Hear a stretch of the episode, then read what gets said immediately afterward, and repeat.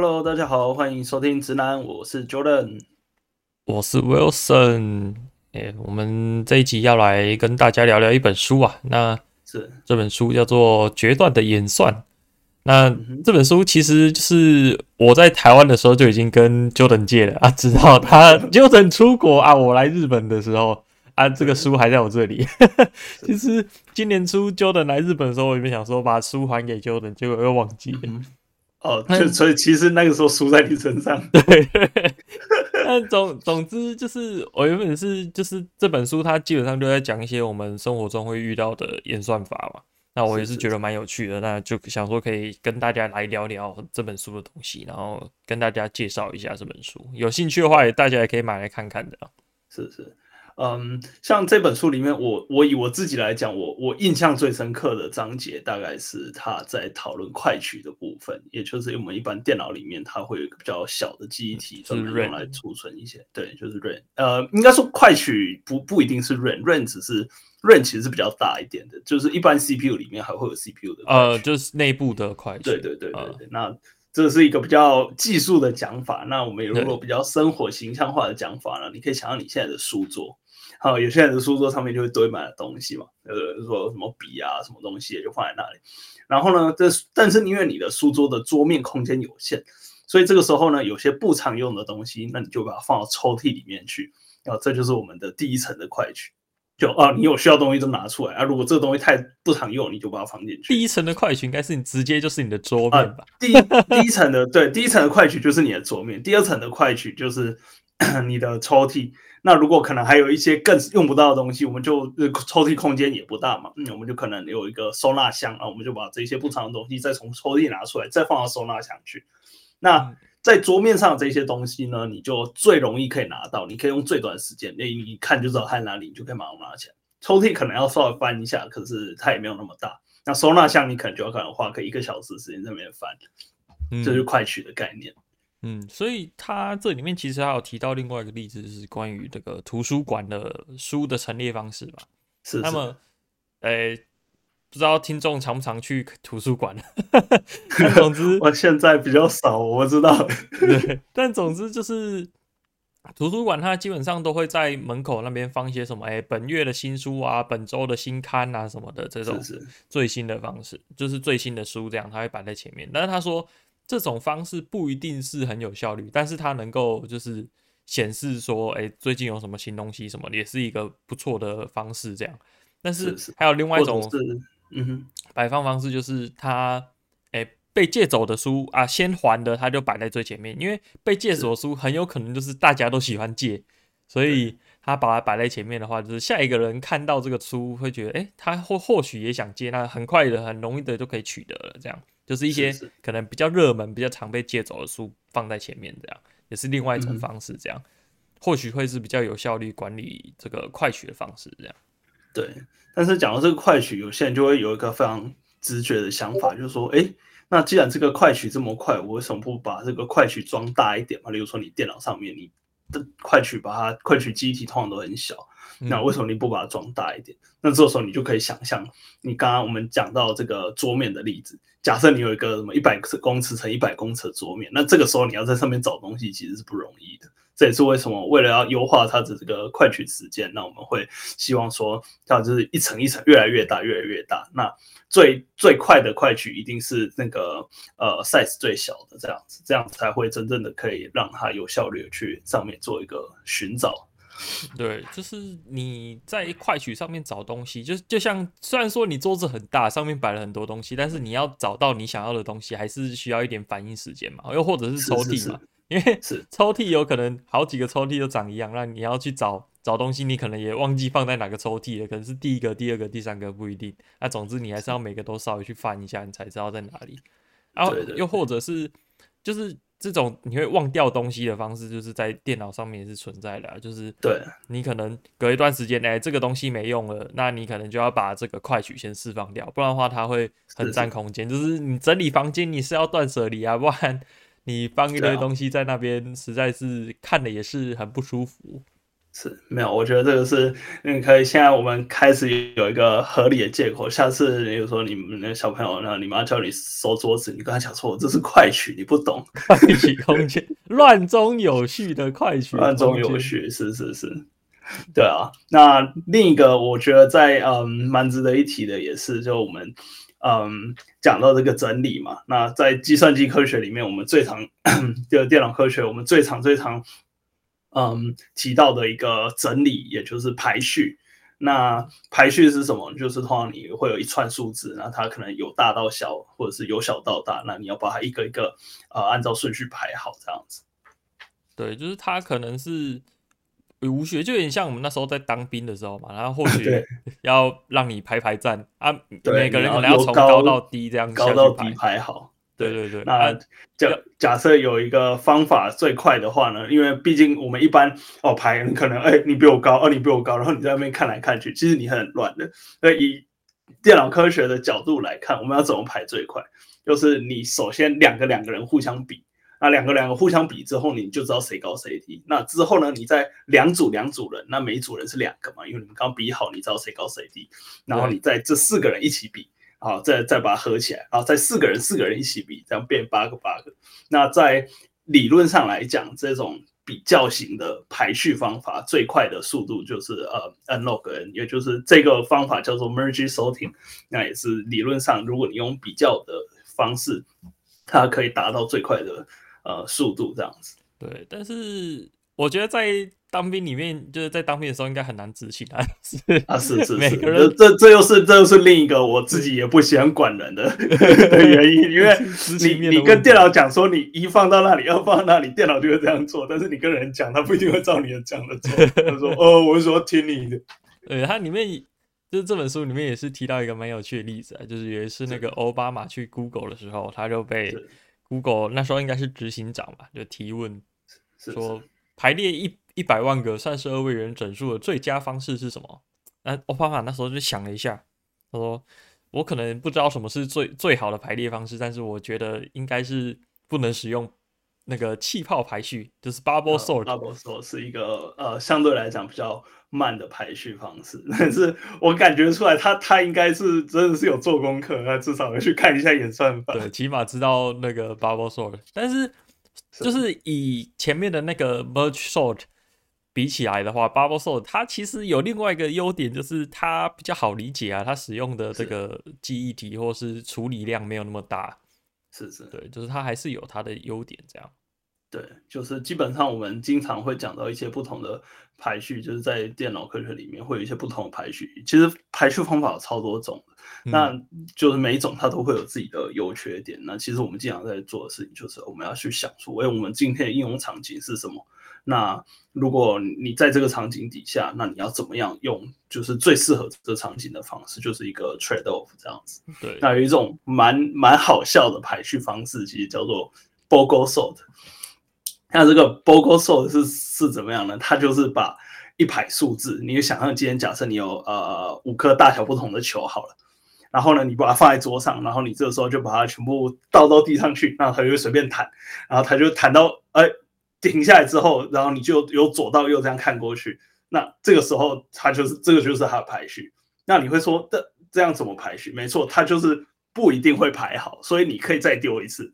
那理论上来讲，它最快最快能排好，就是你一次就排对了，因为刚好弹弹弹，哎，它就排好了，这是一种。那如果是差的情况，它就会一直排，就是它的时间就是无限。所以它最差的情况是无限，最好的情况是常数时间。那可能大家一听乍听之下会觉得，诶，这是什么什么鬼排序法？但是其实在，在嗯，现今就是比较先进的这一些嗯电脑科学里面，特别是像是量子电脑，他们就是用这种排序方法，他们会同时很多个不同的嗯，那叫什么量子位嘛，就是他们同步去进行运算。对，然后他最后大家都乱数嘛，大家都乱数，最后他再一起回来做一个检查，看到底谁排好，那这样子就会非常的快。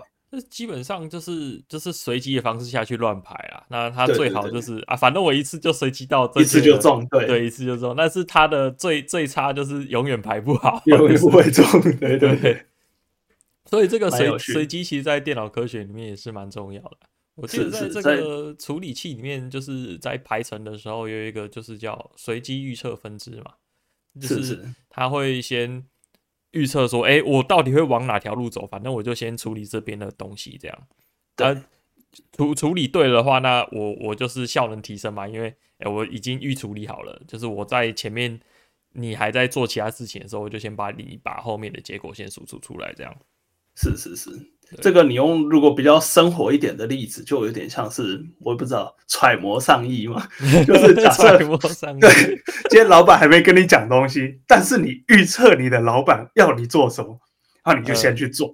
啊，如果你做的是老板想要的东西，老板跟你讲的时候，你就噔把它拿上拿出来，然后老板就觉得哇，非常有效率，对不对？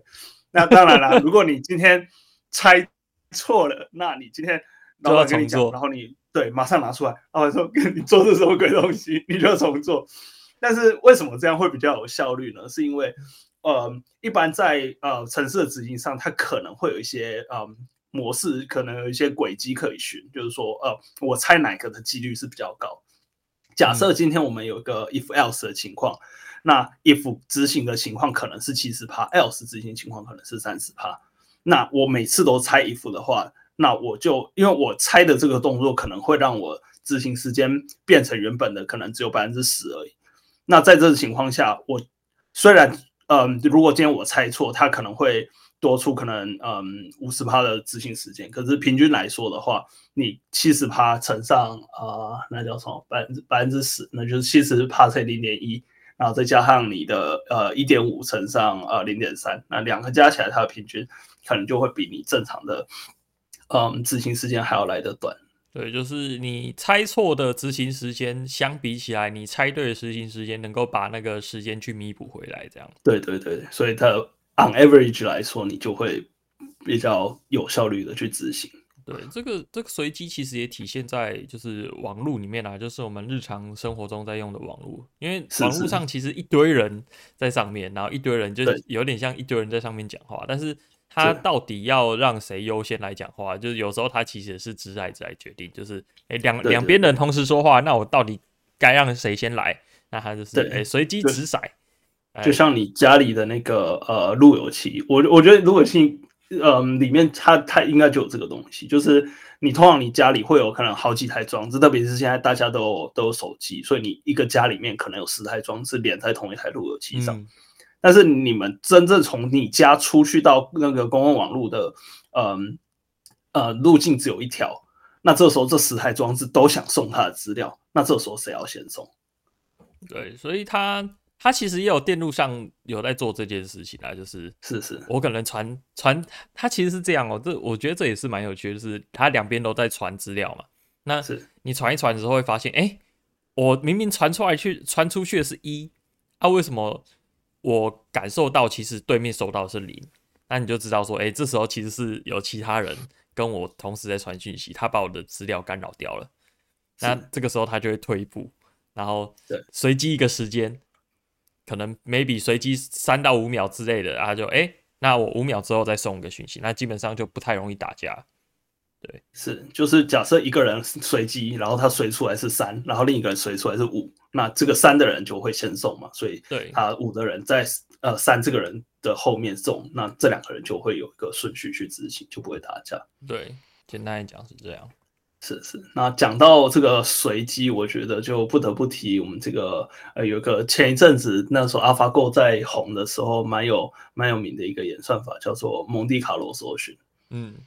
那因为，嗯，用一个比较生活化的例子来解释这个东西，就是一般，呃，我们在生活上经常会遇到的这种，嗯，两难，就是你到底是要，嗯，使用，要它的，嗯，这篇论文应该它叫做 exploitation，然后或者是你要探索，叫做 exploration。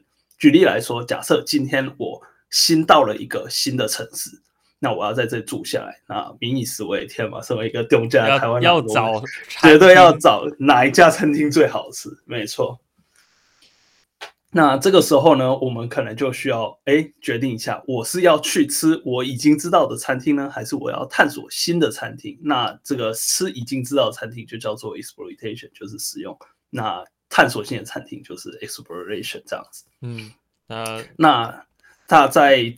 嗯，这个这就又呃关系到说你可能呃你在这边可能住一段时间，假设三个月好了，那所以你已经有嗯知道了一些餐厅，对你已经知道一些 data，所以你就更偏向去使用，而不是更偏向去探索，因为你不想要踩到那么多雷。对，那如果题外话，如果大家来日本旅游的话，可以可以去选一些就是日本的连锁餐厅，基本上都还不错啦。而且你知道我我之前去其他地方玩，然后问当地可能民宿老板什么的说，哎、欸，有没有推荐吃什么？他都推荐我连锁餐厅。没有没有，你你你那个你那个跟之前那个哥那个 Tokyo 蹦那个是一样的，因为他懒得跟你解释，就叫你去吃麦当劳。可能然后可能马库多纳鲁多，对马库多纳鲁多，对，所以就是说你要在寻找新餐厅或者是。哎，使用你旧的餐厅 list 之间来去做一个选择嘛？是是。那假设你今天是呃，你今天在这个城市可能是最后一天，你在这里了。很明显，你通常不会选择去踩雷，你可能会选择啊，我要去过去吃过最好家，过去吃过最好吃的那一家，没错。对，没错。所以是是，所以就是你在找老公老婆的时候，可能也会有这种情况嘛。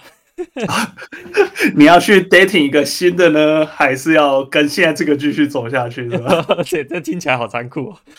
哦，对对对对，那那这个东西怎么解释呢？是呃，我记得有一篇那个，嗯、呃，那个叫什么？有一个哲那个叫哲学小故事，对，苏格拉底跟呃他的弟子呃柏拉图啊，啊柏拉图就问他老师苏格拉底说：“哎、嗯，老师，你觉得什么是爱情？”这样子。那苏格拉底就说：“哎呦，你就现在我们绕绕一个麦田，然后苏格拉底就跟柏拉图讲说：，哎，你就往前，然后走这条路进去，那你不能回头，那你只能捡一颗麦穗起来。那，呃，苏格拉啊，那个柏拉图就说，然后他就到最后一颗都没有捡嘛，因为他觉得在路上看来看去，呃，他就觉得啊，这颗好像比较大，但是看前面会不会再遇到更大的？那。”这样子的一个现象呢，到最后其实这数学上来讲，其实是有证明可以说，你要怎么样做才可以保证你捡到最大的那个麦穗的几率是最高的。对，就是你不可能每次都捡到最大的那个麦穗，但是你可以想办法让你能够有最大的几率捡到最大的那个麦穗。对，听起来很绕口。对，听起来非常绕口，但是。简单来说，就是它有一个三十七趴的这个数字，大家可以记一下。是，是，那这本书里面它其实有一个表格啦，就是假设你今天有十个，有有十个麦穗啊，假设有十个麦穗，那你从第一个看到第十个，哎，你不能回头，那你要拿几个当做样品？就是大概三十七趴嘛，可能就是四个，你要拿前四个麦穗当做样品。那你后面只要有发现超过前面四个样品的，那你就把它捡起来，基本上。你就有蛮大的几率会捡到最大的那个麦穗，那有可能有十个、二十个、三十个、五十个、一百个，那个趴数不太一样了，但是大概就是三十七趴、三十三，就是三十三趴，就三分之一左右的这个数字，就是大概大家可以可能之后不知道该怎么决定。像比如说，如果你是什么大公司主管要面试，哎，你有一百个人要面试，那你可能就是拿前面大概三十七趴或者是三分之一左右的人数来当做一个样本样品样本。嗯那来决定说，你后面那些人大概要用怎样的方式来去，诶、欸，对他做一个判断。那基本上就比较容易可以请到，就是你想要的人，对，就比较有会有比较大的几率这样。我觉得这个东西用面试来讲，好像大家其实心理上比较能接受一点。如果你之前是在讲找对象，好像大家就 反弹会比较大。对，可是其实它概念上是一样的。对，就是这个听起来就会比较怪，就是哎。欸其但是其实就是鼓励大家多多的去 dating，是不是？对啊，我印象中之前看另一个 YouTube，应该是呃 You 应该是李永乐老师吧，好像，反正他就也是在讲这个概念。对，对，然后他就说，你假设今天有个女神，然后她今天嗯，他就假设她今天从二十岁开始 dating，dating 到三十岁要结婚，嗯，那他每次 dating 半年，然后中间休息半年，也就是说他会有十个嗯。潜在的对象，所以我们这个数字就出来，好，总共就是十，那十乘上百分之三十七，就像刚刚讲的，就是你可能要四个人，因为你人不能切成三点七个嘛，好，四个人。那四个人的时候呢，那你要怎么去筛选呢？那你前面 date 的这三个，不管进展怎么样，你都不跟他继续。半年到就分手，半年到就分手，半年到就分手。然后呢，从第四个人开始，只要这第四个人后第五个人，只要他比前面那三个好，你就选他。这样你在找到最好的对象几率是最高的，但几率最高并不保证你一定可以呃找到这是最好的对象，但几率上来讲是最高的。但是这是这是。很理性的方面啦、啊，但是执行面可能会有问题。执行面会有问题，而且特别是我也这这是非常直男的一种 做法，千万不要跟你女朋友讲这件事情。对，就是大家还是认真的对待每段感情啊，不是叫你滥情，然后就是硬要找十个对象什么的。没有没有没有，我们我们这个 podcast 不是这样的。OK，是是，虽然我们叫直男，但是没有这么直。对，那。他在这一章里面有找到，就是说，哎，如果你去赌博，你要找到胜率最高的机器，那你应该要用什么的方什么样的方式去找到胜率最高的机器？就是它里面有一个表，其实这个。对这个蒙迪卡罗呃演算法最开始，它就是因为大家都可能看过那种像是什么赌城维加拉拉斯维加斯，它都会有这个呃拉霸机嘛，就是赤脚子老虎机。其实它最开始的发展就是它为了要去找到哪一台赤脚子老虎机，它开开大奖的几率是最高的。所以就是人类的发展其实就是基于赌赌黄，是这样对对对。我们我们上次去去打爬进狗，就是没有 没有 apply 这个，对，我们没有去 fitting 这个东西啊，我们没有去找到胜率最高的机器。所以我们后来有在网络上我看到那个攻略文，基本上也是这样，就是你要找到一个机器，它的取期望值是最高的，这样你可以一直有正正的回馈嘛，因为期望值高的话，你就能够把你的钱越打越多，这样。虽然说你可能会输一点回去，但总之整体而言，你的收报酬率是正的，这样。所以假设假设你今天里面有一百台帕金口，你可能每一台，照我们刚刚的推论，就是，哎，你你现在每一台先打个一万块，然后然后，嗯，你前面三十七台，啊，你打了打了一万块之后就收手，打了一万块就收手，然后呢，你就统计哦，这三十七台哪一台开台几率最高？再来呢，你从下一台开始，你只要打一万块，比前面的那个胜率还高。那你就继续打这一台，对，那基本上就是你会获得比较好的报酬率。啊，也不是鼓励大家赌博啊，不然的话，你日币三十七万也是一笔不小的投资啊。对啊，对啊，这这都是数学上、理论上啊，就像是大家经常会讲说什么啊，你每次去压，然后你就什么压大压小，然后你每次用两倍的钱去下注，然后你 eventually 你都会赢。可是这讲这样的人很明显他没有去过赌场，因为通常赌场对于这种下注都会有一个上限，比如说他上限他可能保呃底是最小下注十块啊，最大下注两百块，所以当等到你玩到第呃这样子算几次第十块，然后三可能呃十六嘛，第五次的时候你就下不下去了，所以其实这是没有用的。对，而且。之前去打那个爬行狗的时候，也是就是，如果你本身的资本不太高，我们那时候好像也打几千块日币而已吧，就是 好像对啊，几千没有很多，没有没有没有很多，我们还没有搞清楚他在干嘛，我们就玩玩，对，就是钱就没了。但是就是据攻略文来讲，他好像也是要花个几万块，就是你要有一定的资本投下去，你才有办法知道了。但是还是不建议大家赌博上瘾啊，对，就是玩玩看，体验一下是 OK 的。对对对，我我自己之前去赌场大概也都是这样，我通常会玩个，例如说两百块或三百块，就跟这边你去那种什么环球影城，其实是差不多价钱嘛。你买那个门票其实是差不多价钱，所以我感觉我就是花了两百块买了一个门票进去，大家看一看啊。如果这个门票不小心被我赚回来了，嗯，那就很好嘛，那就很开心去吃点东西这样子。对，所以讲到这个赌博，也不得不提一下，就是 game theory 嘛，哦，赛局赛赛局理论。是是，对对对。那这本书里面也是有提到，就是关于这个赛局的部分。还有赛局还有分，就是完全赛、完全资讯赛局跟不完全资讯赛局啊。所以其实你去日本打爬进狗什么那种赌博，其实就是不完全资讯。不完全资讯，对，就是因为他调的那些参数，呃，你是看不懂的。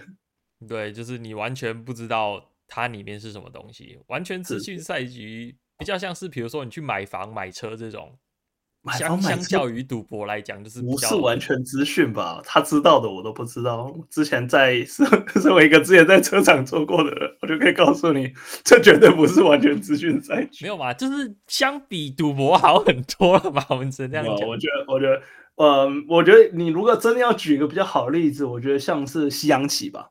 或者是象棋，象棋，象棋，就是你东西都摊在那里，所以他看到的东西跟你看到的东西是一样的，这就叫做完全资讯赛局。但是当然里面又说他能想到的跟你想得到的是不一样的东西，但是资讯上来讲，你们两个是对等的。那例如说像刚刚讲的这个，呃，你打爬进口，或者是你例如说我们今天打大老二，哎，你看不到别人的牌，只有大家打出来的牌你才看得到，那这就是不完全资讯赛局。对，总之大家最后还是要取得一个平衡点啊，就是不管你买房买车，就是你要找到你心中的那个平衡点，就是纳什均衡，就是来判断说你到底买这台车还是不买这台车。那以爬行狗来讲，就是我觉得大家要体验过就好了。毕竟他的抱持着输钱的那个心情再进去，他整体来说期望值应该是负的。对，不然的话赌场怎么赚钱？是啊。就赌场基本上，它就是它的期望值会，呃，以赌场的角度，它的期望值会正一点点。那以你的角度，你就是会负一点点。所以，呃，赌场你你是有几率在那边赚钱的，但是以赌场的角度来讲，他他就因为他一直在那边玩嘛，就是所以它它它是一定会赚钱。其实你赚的就是别人输的钱呐、啊，说实在的。对啊，对啊，对啊，就是他是不亏的。我之前在网络上我看到一个影片，就是蛮。蛮恐怖的感觉啦，就是有一有一个那个日本人就从那个爬七口店跑出来，然后趴在地上哭喊啊，我的二十万元呐、啊，二十万元怎么就不见了？然后他们一直在那边喊，看的就是觉得，嗯，赌博还确实还是蛮恐怖的啦。你你这个你这个让我想到那个 赌博末世录啊，开司嘛，可以开司一瓶啤酒，对，就这个。赌他他不是最开始他不就是因为赌，然后赌到赌到没钱，然后被抓去抓去地底下打黑工。呃，我我觉得那一部蛮有趣的点就是他虽然在赌博，但实际上不太赌。对啊，对，就是、应该说他在他在更多的是描述这种人性吧。我我觉得我自己感觉是这样，就人心的变化这样子。对，就是他虽然说是赌，但是他有很多其他方式去达到他想要的那个目标，这样。就是不完全是在赌局上的东西，它有可能是更多赌桌下的较量的这种感觉。是是是，对，还不错，还不错。这个赌博默示录，它出了好好几个嘛，什么赌博默示录啊，赌博启示录。是是，有兴趣的话也可以去看看电影啊。但是我觉得漫画也不错，虽然说它的画风 有有有点硬。我我我觉得它是它是少数那个真人版比漫画好看。我说画风的部分。你看，像什么航航海王，或者是，或者是，呃，有一些那个真人版的 动画，你就会觉得那个那个人跟你你想象中的差很多。我觉得他是少数真人版比漫画长得好看的。那那个那个作者也是蛮有趣的，他就是就有人问他说：“哎、欸，为什么你的漫画里面好像都没有女女女角？”他说：“因为我不会画女生啊。”所以他他有一集有画了一个女生，就是什么。他跟一个人赌说：“哎、欸，如果你这个成的话，我就把女儿嫁给你，这样子。”然后他说：“哦，很高兴哦，这这他女儿出来，那个长得跟男男就是男性角色一样。”他说：“他我我真的不会画女主女角。”就那个作者是是是，对，蛮有趣的，对啊。那我们这一集都要从前面开始跟大家讨论了蛮多这些不同的嗯演算法，然后在生活中的例子。那这本书也蛮推荐给我们的听众朋友，叫做呃决断的演算。对，就是大家有兴趣的话可以去买来看看。那么我看的是中译本啊，对，是，是有中文翻译的。它它翻译痕迹虽然是蛮重的，但是也还是不错，说不定英文版会更好。但是对大家有兴趣的话，去可以去看看。对对，那我们今天节目大概就聊到这边，非常感谢大家。如果你有任何的想法，你觉得你是演算法大师，也欢迎留言跟我们分享。对，如果你有什么演算法想分享的话，也是 OK 的。日常中的演算法，是是，好，那就很高兴聊到这边，大家拜拜，拜拜。